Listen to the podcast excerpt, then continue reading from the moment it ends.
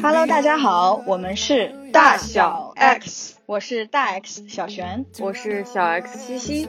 每周五晚，我们聊点儿有的没的。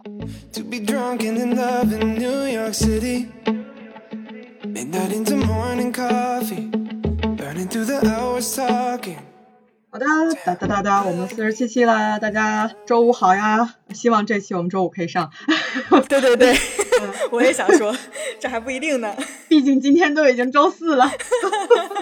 我们最近经常极限操作。对我们这期为什么这么极限呢？小璇呢，因为刚刚搬到西雅图，然后小璇应该是这个上班的第三天，我就把他赶紧拽过来说，我们这一期节目一定要录了，不然真的来不及了。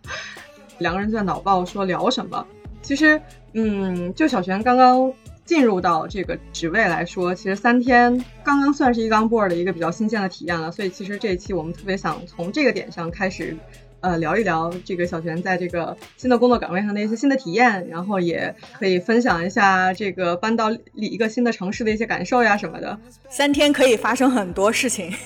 对对对，这就是我想问的，因为我们在。想说今天聊什么的这个过程当中写了几个问题啊，然后我看到小璇列在提纲里的这三个，你会因为喜欢一个团队而留在某个岗位什么？下面我就不剧透了，我们一会儿一个一个聊。就是这些我都觉得是一个可能是需要，比如说试用三个月，或者是说半年待半年，是一个比较系统性的问题。然后你在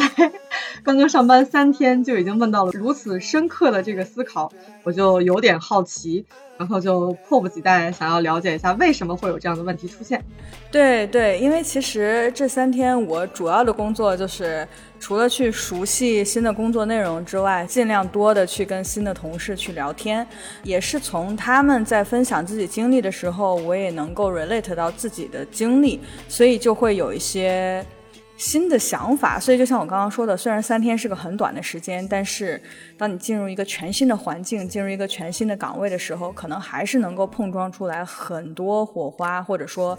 引发很多新的思考。就比如说我写的第一个是，你是不是会因为很喜欢一个团队而留在某一个岗位上，即使这个岗位的工作内容你可能不是很喜欢？是因为我昨天跟一个。是我的一个同一个团队的一个同事啊，他在讲他在微软，他也是换过几个岗位的经历。他就说他的上一个岗位就是，其实他不是很喜欢那个工作内容，但是他非常的喜欢那个团队。然后他在那个岗位上做了三年，就是比他之前想的要长很多的一个时间，是因为他太喜欢那个团队了。但是最后呢，他还是因为觉得呃不行了，我不可能再忍受这个工作内容了，我必须要换岗了。他是非常。留恋的非常依依不舍的做了这个决定，然后去换到了另一个岗位。我为什么会对这个也很有想法？一个是我也有非常类似的经历，就是我曾经在我的 N 份工作之中啊，有一个团队是我非常喜欢的，就是我们团队是有几个女生，然后我们私下里也是非常好的朋友，还会一起出去玩儿等等，我们的关系非常好，所以我们在工作当中能够得到的那种互相的支持和理解。也特别好，这其实是一个蛮珍贵的一个工作团队的一个状态。你不是说在每个岗位上都能遇到一个这样的团队，可以相互 back up。对对对对，就是你跟你的这个最亲密的工作合作伙伴是。你可以信任他们，并且你们互相支持，就是这个情感上是很舒适的。然后我在那个岗位上也调整过工作内容啊，最后的那一个方向的工作内容，其实我没有很喜欢，也是有点机缘巧合才换到那个方向上去。所以我也一直在思考说，哎呀，要不要换个工作呀，等等。但是真的就是因为我非常喜欢那个团队，我很珍贵，我能和这几位朋友。我们当然先是同事，然后成为了朋友，我们能一起做事情的这个状态，我觉得是特别好的。我是希望能够保持这样的一个状态的，所以我真的就又在那个工作内容中、那个岗位中又做了差不多一年的时间，一直到细节我就不讲了。有一项工作内容让我觉得不行了，我忍不了了，这个内容我做不下去了。然后我才决定说，那我就换一个公司，换一个岗位。所以我很有这个，这就是我也经历过的事情。因为工作它不只是工作内容本身，还包括了你的同事是什么样啊，你在一个什么样的团队的气氛里啊，我觉得这都是很重要的因素。包括我这两天，虽然我才入职三天，我现在在的这个新的团队，目前我聊到的，不管我的老板啊，包括新的几个同事啊，我也很喜欢他们，又聪明，人又很好，也很聊得来，很专业。的一个状态，我也很喜欢这个团队。我也听到了有一些其他做过这个岗位的人就说啊，这是一个很好的团队啊，等等。但是那可能有的时候就会涉及到一个问题。我现在这个岗位就是，呃，我其实是可以选的。比如说以后我是想做这个方向，还是以后到别的岗位上去，我是可以选的。那如果我是喜欢这个团队，但这个工作内容我觉得一般。那我会留在这个团队吗？还是说我要去追随这个更喜欢的工作内容等等？所以我觉得这其实有的时候是在职场中一个很重要的，或者说很多人可能会面临的一个选择。所以我这两天就对这个我刚刚写的第一个这个话题有一些新的想法。你对这方面有类似的体会吗？呃，我想分享一下，就在你刚刚说的过程当中，我想啊，就是因为我毕竟出了学校以后，我所待过的地方不同的地方不多嘛。然后从我仅有的这几次经验来看，我的第一份工作其实是因为我很喜欢那个团队的氛围。我们其实，在说团队氛围、团队工作能力，然后还有就是，就整个团队的节奏，其实这个不太一样嘛。你看从什么维度上去评判你很喜欢一个团队？然后我当时确实是因为很喜欢那个团队，大家其乐融融的一个氛围，就是大家工作的时候，我记得可能当时我有跟你说过，就是有一段时间我们。五一也完全没有休嘛，比如说我们去做 campaign 或者是比赛的时候，其实是没有，你也做过活动类的这种，对对对，没有节假日之说，对，没有节假日。你比如说有时候要准备一些物料，准备一些东西的时候，其实半夜一两点钟、两三点钟很正常，一晚上不睡也很正常。当时我是觉得我们整个团队的氛围，大家都是，呃，大家一起把活儿干完以后，比如说一起去吃宵夜啊，然后喝喝酒啊，聊聊天啊，整个那五六个人的状态特别好。我现在去回看，我觉得我是一方面是被这个团队氛围所感染，就大家这个整个的这种像家人一样的感觉。但是如果从纯职场的角度来说，它不是一件好事，因为我觉得就是如果单从团队效率的话，这个也很难讲。你比如说，如果我们可以把事情安排的更好，做得更早。可能就不会有一些必须要加班，或者是就必须要待到这么晚，就这样的时间嘛。但除了比如说真的做活动的时候没有办法，但就是因为有时候，比如说啊，就是团队氛围好的时候，然后大家就觉得关系特别好，你有一些话，或者就是你有一些想特别快推动这个节奏的时候，你也不好说。就大家都是处于一种也不能叫很佛，但是边工作然后边享受边怎么样的那种状态，所以。我觉得当时是有点被困在了那个喜欢那个团队的这个点上，那个工作内容我也没有说不喜欢或者就是怎么说就排斥嘛，但是我是觉得如果单从工作内容的成长上，可能对我来说，一方面工作内容也没有那么难，我如果是比如说我真正自己可以掌控的话，我可以用更短的时间完成的更好，但是因为这是一个团队的工作嘛，你只是里面的一个环节，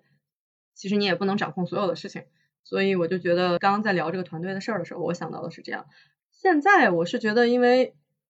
工作内容不一样了以后，团队对我来说的意义也不一样。因为之前我们比如说在做一些大的活动的时候，你肯定是要靠人的嘛，就是只能是某个环节上的某一部分，然后你去衔接，比如说有组织的、有协调的，然后还有负责去跟哪些部门对接什么的，就有各种各样的角色。但是现在。比如说，如果我是在做一个 project，然后在做这种纯调研类的这样的项目的时候，如果我是那个 leader 的话，其实我能掌控的这个角色就跟之前不一样。然后我可以去根据我团队里面人的大家的风格，然后做事的节奏，去安排大家去做不一样的事情。但是我是觉得，就是大家拧成一股劲儿，这个确实是比较重要，但是就是很难拿捏。其实我觉得这也是个挺有意思的话题，就是关于职场里的。友谊这件事情，其实你刚刚也提到了，因为你们关系非常的融洽，但是因为这种融洽，但有的时候可能你有点难公私不分。对对，就是你可能很难，比如说对事不对人，或者说只是讲工作的事情，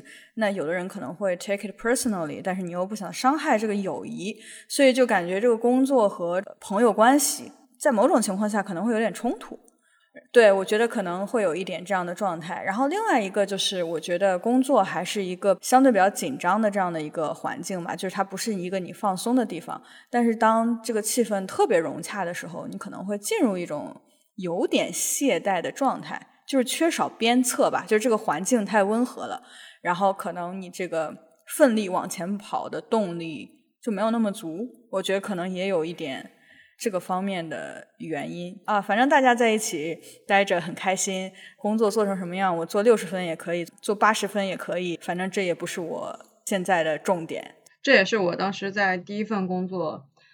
感受到的。然后，但是我是觉得我那份工作积累下来的那几个同事都还有联系，而且有一些后来我们保持联系的那个频率还很高，所以就感觉其实。团队的氛围其实也算是一件比较好的事情，即使说我没有在那个岗位上一直待下去嘛，这也是我自己能不能接受的事情。对对对对对，而且我们在工作当中想要的东西可能也会变化，所以这个做决策的时候，它是个蛮动态的过程吧，我觉得。而且说到刚刚这个，就你刚刚说我写了三点嘛，就是这个第二点其实也和第一点有关的，因为我们其实都是做偏市场类的工作嘛。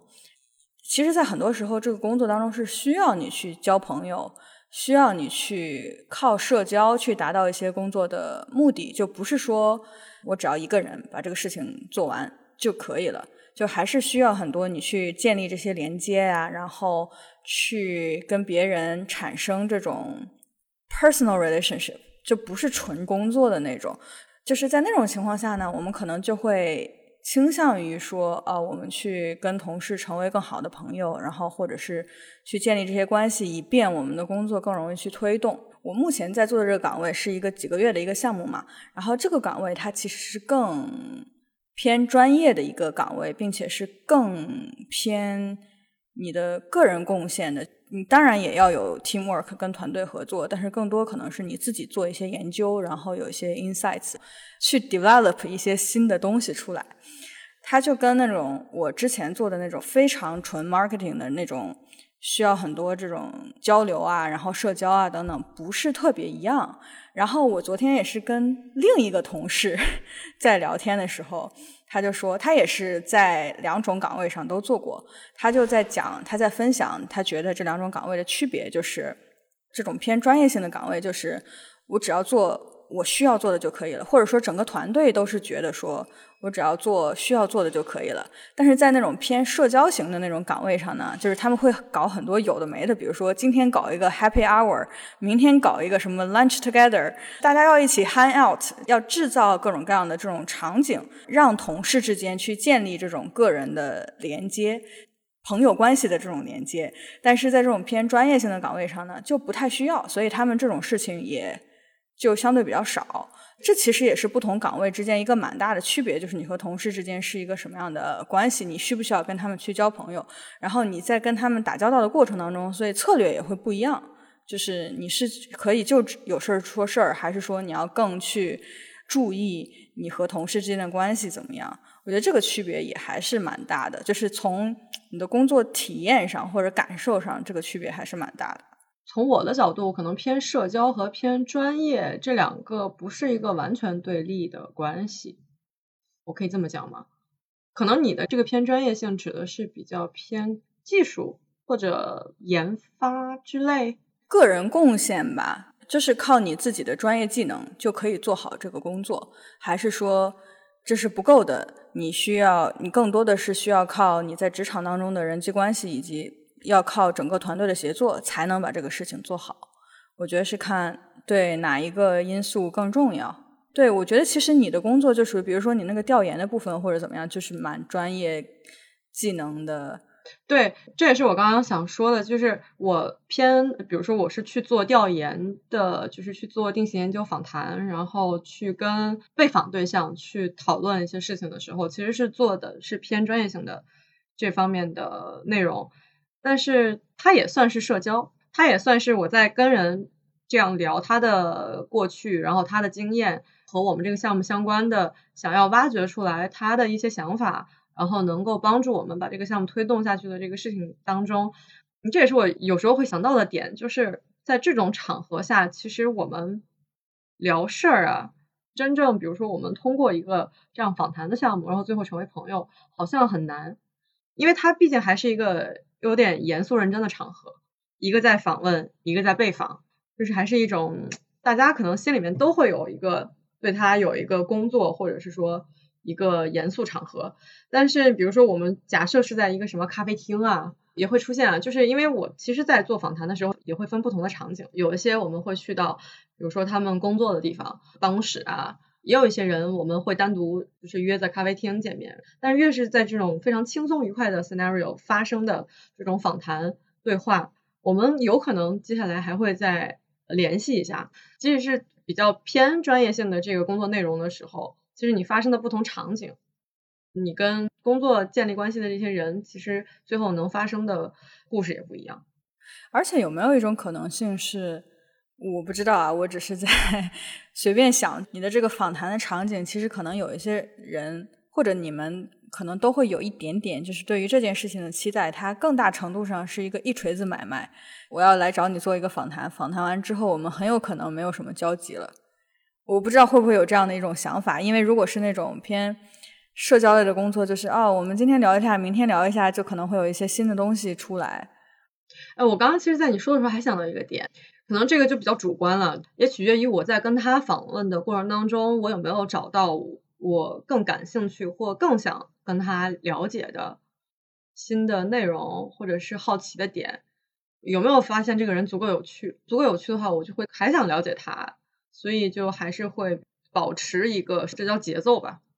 嗯，这个就比较主观。反正我觉得这还是一个对你工作状态一个蛮重要的选择，就是你的这个岗位是不是需要你去做这个社交。但是从你刚刚分享的，我又觉得说，其实它也可以是一个你自己主观可以改变的事情。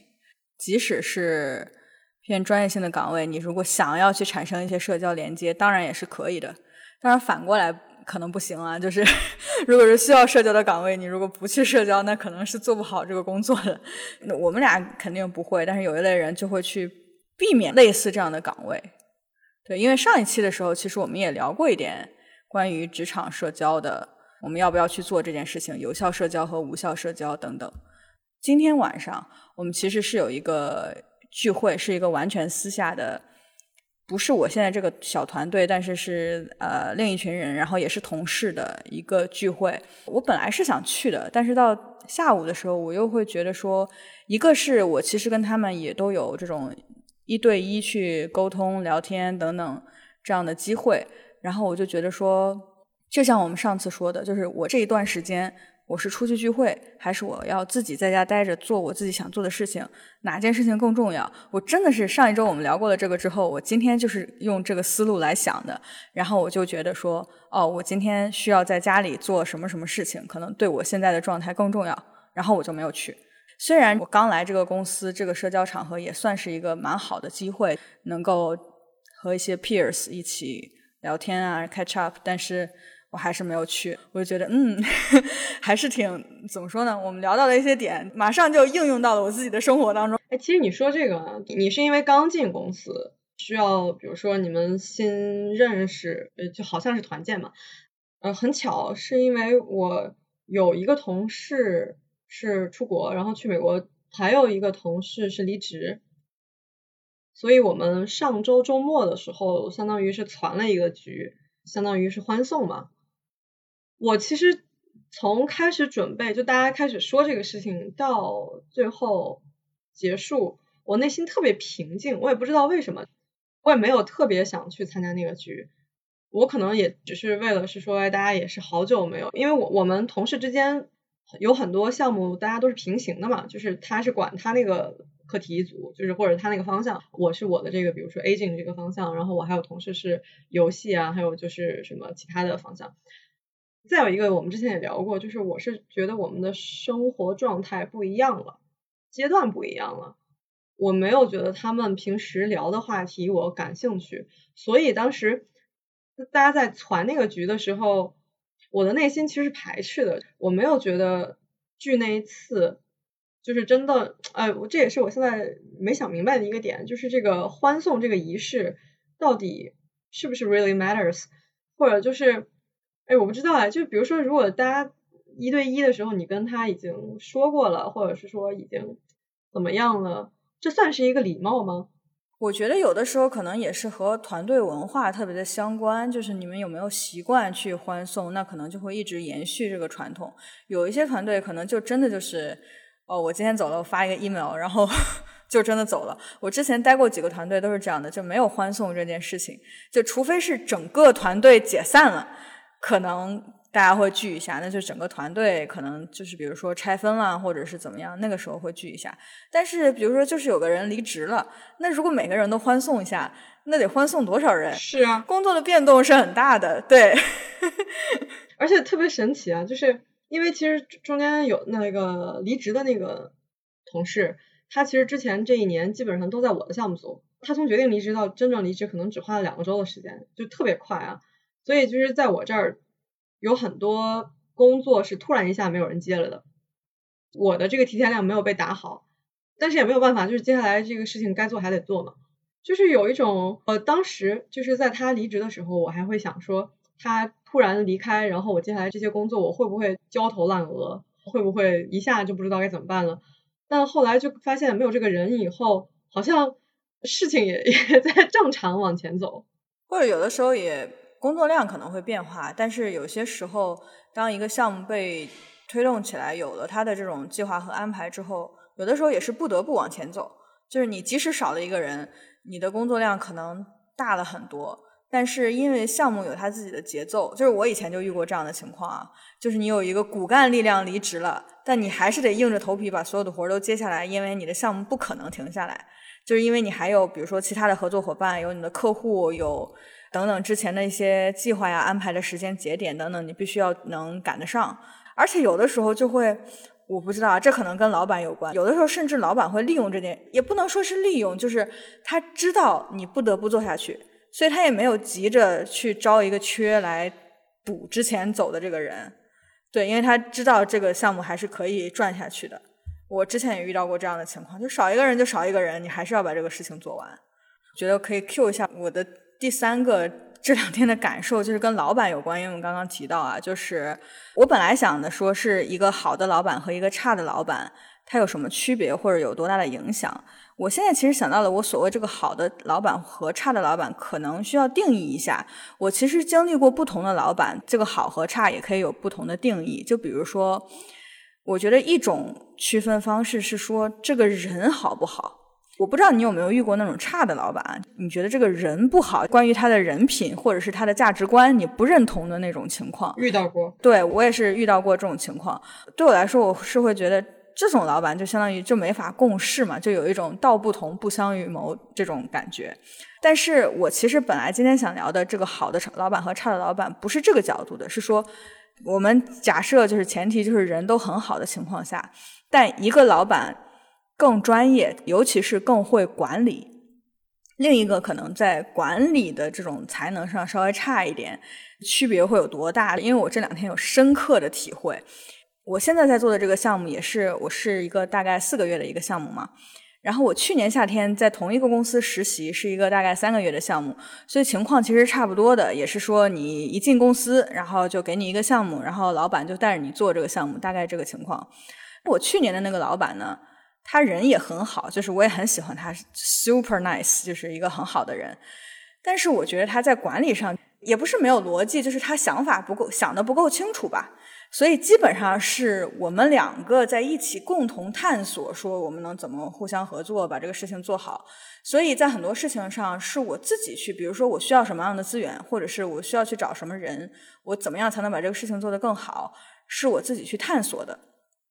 Which is fine，我也很 OK 对于这种情况，就是关于自己自己去探索工作的这个领域。然后，但是这三天我有一个这个巨大的不一样的体验，就是我现在这个老板啊，我的天，他巨专业。昨天早上的时候，他给我发了一个好长的文档，这是我的 onboarding document，就他专门给我的入职这件事情，我做这个项目写了一个好长的文档。这个文档从这个项目的目的是什么，为什么要做这个，跟整个团队有什么关系？我在这个项目里的重点是要实现什么样的目标？他还做了 by week 的拆分。你第一周的重点应该放在什么情况上？然后第二周、第三周、第四到六周等等往后拆分，你的重点应该是怎么样的？在每一周你应该产出一个什么样的成果？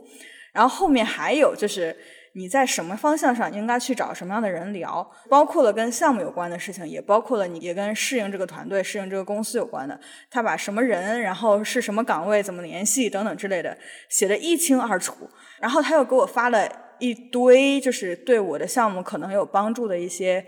别的人做的一些文档啊，或者是一些 PPT 啊等等。当然我有一点点 overwhelmed，但是更多的感受是说，哇塞，还可以做到这样，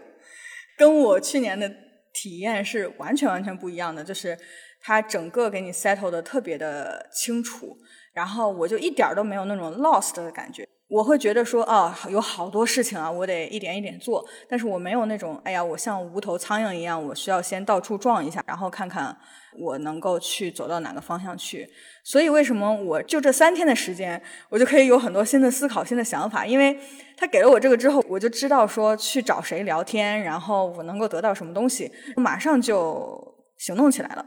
所以就会有一个比较快的，也是比较好的这种。onboard 的体验，所以我就会觉得这不是我们讲的说遇到很坏的老板或者怎么样，就是一个人他怎么去带团队，怎么去管理下属，从这个角度，就是这种管理能力的角度，老板与老板之间差好多，然后对于这个员工的这种影响真的差别好大，所以我这两天体会特别的明显。像明天我要跟他 meet。我也不会有说，哎呀，我应该怎么准备，或者我要讲什么，或者怎么样。我其实很知道说，哦，我现在过了三天，第四天，我应该到一个什么样的程度了，我很清楚。我也知道他对我的预期是什么。所以就我就会觉得啊门儿清太好了，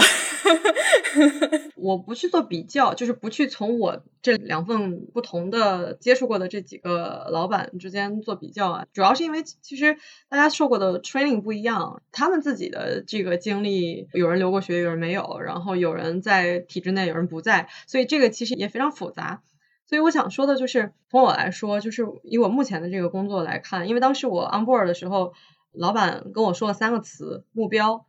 时间和动机。他说：“你做任何事情，在我的团队里面做任何事情都要想清楚。”所以就是我们每一次在 meeting 或者干嘛的时候，就 meeting 都是要把上一周的所有的做过的事情，然后以及就是我们现在在做的这件事情是在整个这件事的，就是 whole picture 里面，它现在在一个什么样的阶段？这个阶段上。呃，你做了哪些？还没有完成哪些？然后接下来计划是什么？基本上都是要这样来写的，而且更多这个来源于就是主导，或者是说呃写，至少是比如说出第一版最初的这个规划是由我来的，因为相当于是说我要根据我手头的这个工作，我去 operate 我整个就是这件事情我要完成要花多长时间，就不是那种非常卡死在那种项目里的，就是比如说其他的事儿啊。比如说我手头有一有一篇 paper 要要写，或者有一篇 paper 要改，我就举个例子，这个事情不是说一定要在比如说七月份完成，然后但是是我可以根据我其他的工作量去安排的。我觉得一个好的老板，一方面是相当于在给你布置一些任务的同时，他也需要去放松一些，有一些可以让你去探索的事儿，他只需要定期知道有一些 information，以及知道他该给你匹配什么样的资源。我是觉得啊，就是一个好的老板或者一个好的管理者是需要让团队里面自主性要非常强，这个事情是可以讨论的，而不是说虽然最后做决定或者是不是要做这个拍板需要老板来决定，但是我觉得中间任何的，你比如说这个真正在执行的人，他是知道中间有很多，他是做了可能做了大量的调研，然后知道很多细节的，但老板可能就只是知道里面的一些片面的一些非常点。或者是非常那个少量的信息，少量的这种内容，所以我是觉得一个好的老板是要肯给团队资源。这个给指的是说，至少就像你刚刚说，你需要 on board 的时候，你要跟谁聊，谁比较知道这个情况，你指个方向也行，对吧？你至少是也有一个能让我们不像无头苍蝇一样，对，有一个出发点，有个起始点，你可以从那个地方开始。对对对。我觉得就是像你刚刚说时间规划，你比如说这周第一周你的规划是什么，或者你要完成的内容都有什么，都写得很清楚。从我现在这个阶段来看，我们这边是，比如说第一版是要靠我自己写，但是中间发给老板以后，老板是要讨论一下有没有什么调整，是不是需要根据整个节奏，然后我们其他的事情，然后要把这个时间调整一下。但是我觉得就每一周要做什么，其实也是相对比较明确的。我觉得这也算是一个比较好的体验。嗯，对对，而且我觉得也是，就是我喜欢我现在这个老板的地方是，其实他是很知道说我现在需要什么的。他之所以把我前面的这些写的很清楚，是因为我现在什么都不知道，所以他就给我一些方向，说啊，一开始的时候你可以按照我给你的建议的这种步骤去走。但他在那个文档里专门有写一句话，说他希望，比如说一个月之后你来 drive 整个节奏，就比如说。你来想说你现在要做什么事情，以及开会要跟我聊什么。但是最开始的这几周，我可以帮你。他其实理解就是我什么都不知道，那我怎么样能够快速的接手这个工作？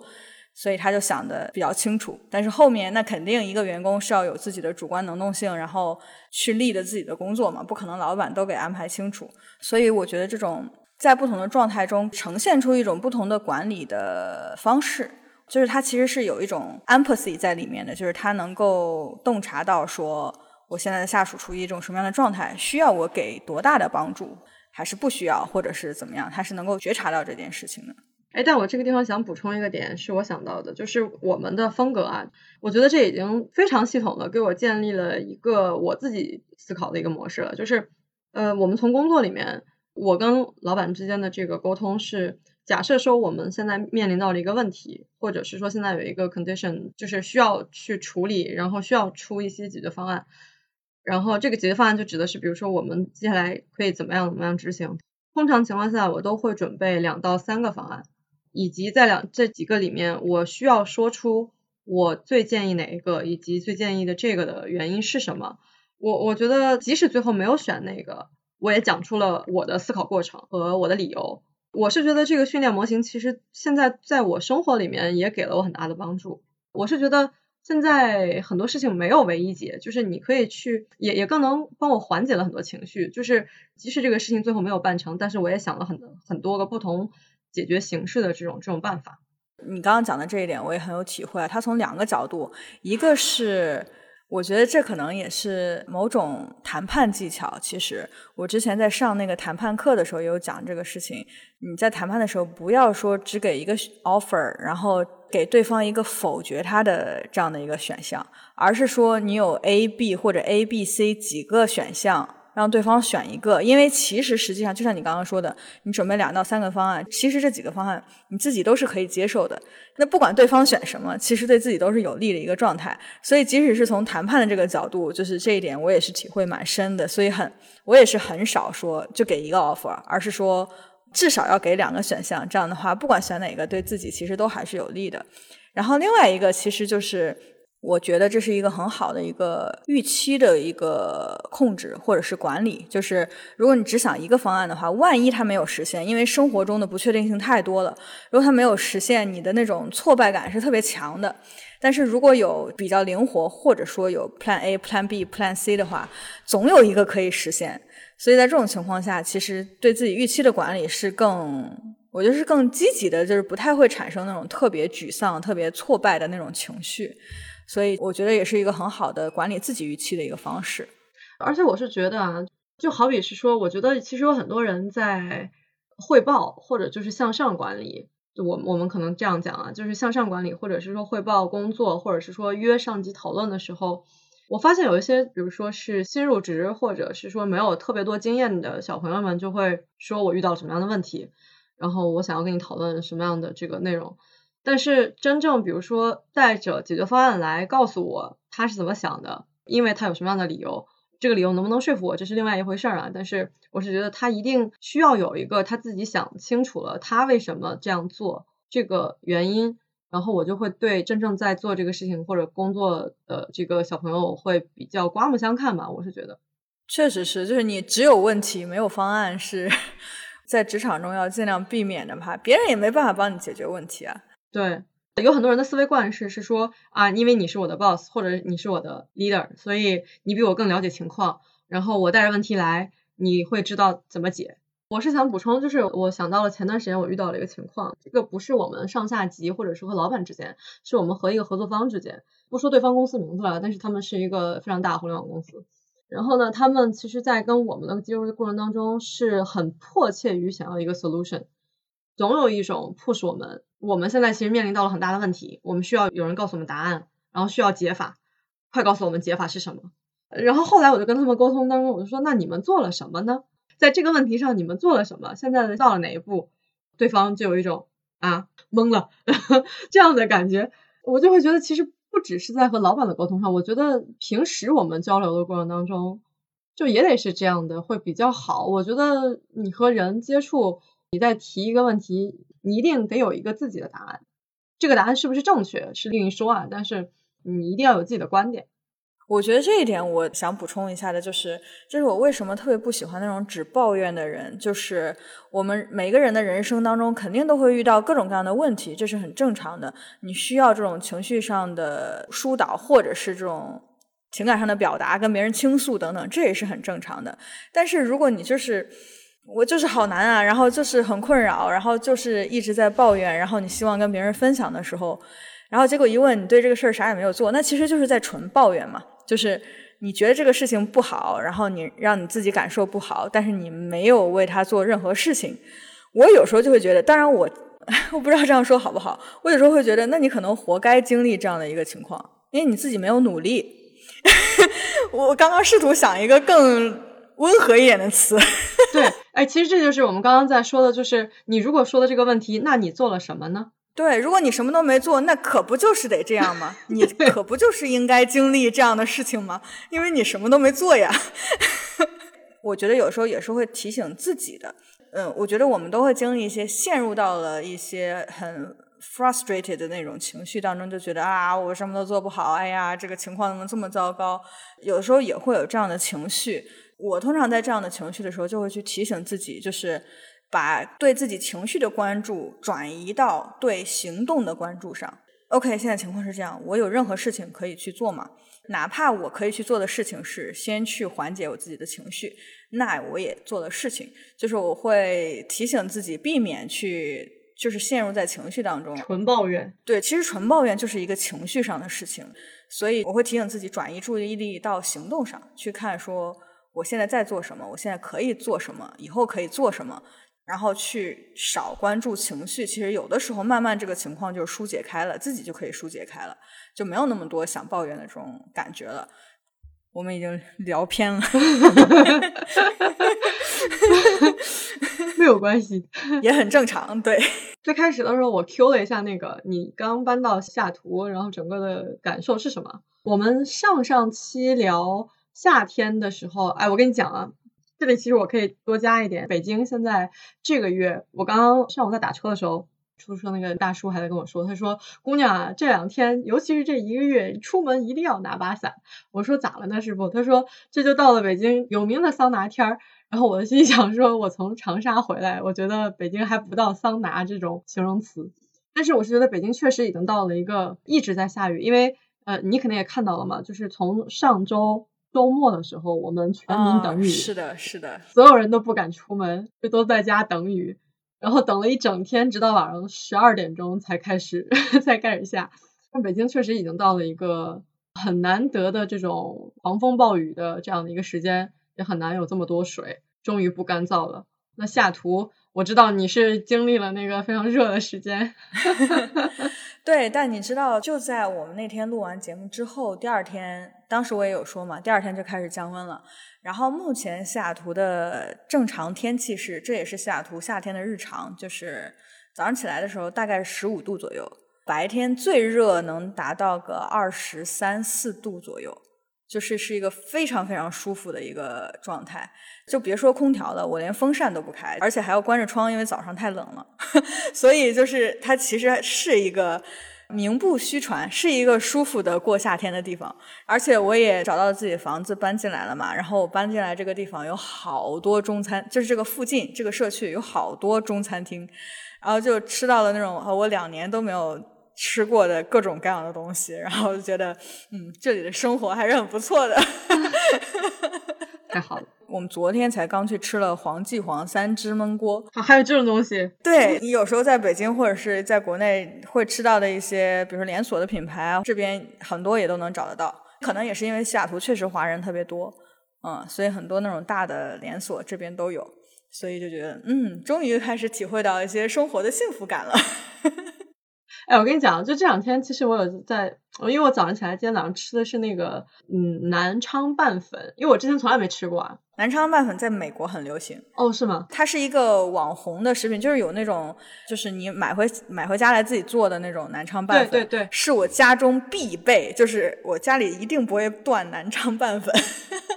对，所以我就在想，是说，因为我早上起来吃这个的时候，我突然想到，因为原来就只有这种，比如说我们在说方便食品的时候想到的是方便面嘛，那现在我觉得很多这种美食啊，并不一定要去店里吃，但我也不好讲，就去店里吃其实也是另一种独特的体验。但是你比如说这种半成品的，然后你在家，其实早上起来我吃到那个味道，还是真的，嗯，我觉得还还是挺不错的。好吃的呀，好吃的呀，不然这两年我是怎么过来的？都是靠这种半成品。对，那你在吃这件事情，在美国比我幸福多了，真的。啊，对对对，你那个时候肯定是好多东西都没有。现在一个是那种专门卖亚洲食物的一些，比如说购物网站啊什么的都特别发达。然后我觉得这种食物也变多了。我觉得以前小时候也没见过这么多，现在真的各种。你要说这种方便食品的话，就是什么南昌拌粉，然后连什么那个，你吃过霸蛮吗？在北京也有连锁店，我知道牛肉牛肉粉，也有半成品，非常好吃。如果这样说的话，我可以有一个长的 list，就是我们定期会买哪些类似这种半成品的食物。我们来聊一期吧。可以，可以，可以，可以聊一期。那我现在先收住。你所吃过的叫什么粉面类美食，或者是这种碳水大炸弹好吃的速食品啊？对，速食品。不只是粉面，就是真的各种各样的都有。我们真的可以这个开一期分享一下。嗯，是的，我有很多心得。